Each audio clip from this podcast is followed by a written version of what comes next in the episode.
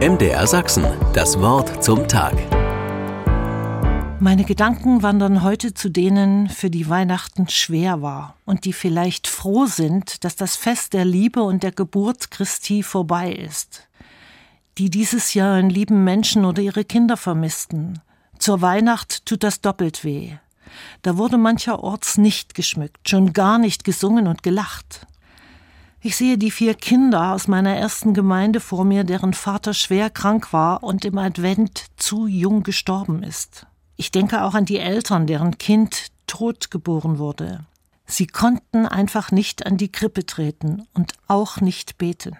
Wie viele Menschen haben das Weihnachten ihrer Kindheit so sehr vermisst in den Altenheimen und in der Flüchtlingsunterkunft, im Krankenhaus liegend oder anderswo. Für sie war es nicht das Weihnachten, was man sich von Herzen wünscht. Und sie sind vielleicht froh, dass jetzt ein normales Wochenende bevorsteht. Geweint haben sie genug. Und wenn ich könnte, dann würde ich jetzt gleich Maria aus der Weihnachtsgeschichte zu Ihnen schicken.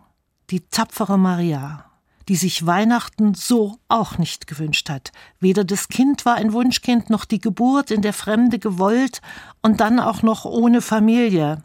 Von Josef, der selbst verunsichert war, mal abgesehen. Maria würde nicht die Weihnachtsansprache wiederholen, eindringlich von dem Frieden in den Häusern und den Herzen sprechen. Wenn ein Herz einen Riss hat, dann schlägt es eben nicht friedlich und feierlich im Takt. Es sehnt sich, und es leidet. Maria würde verstehen. Sie hat die widrigen Umstände scheinbar klaglos ausgehalten, hat sich in die Ereignisse ergeben und bestimmt hat sie auch geweint und erst viel später ihr Magnificat, ihren Lobgesang anstimmen können.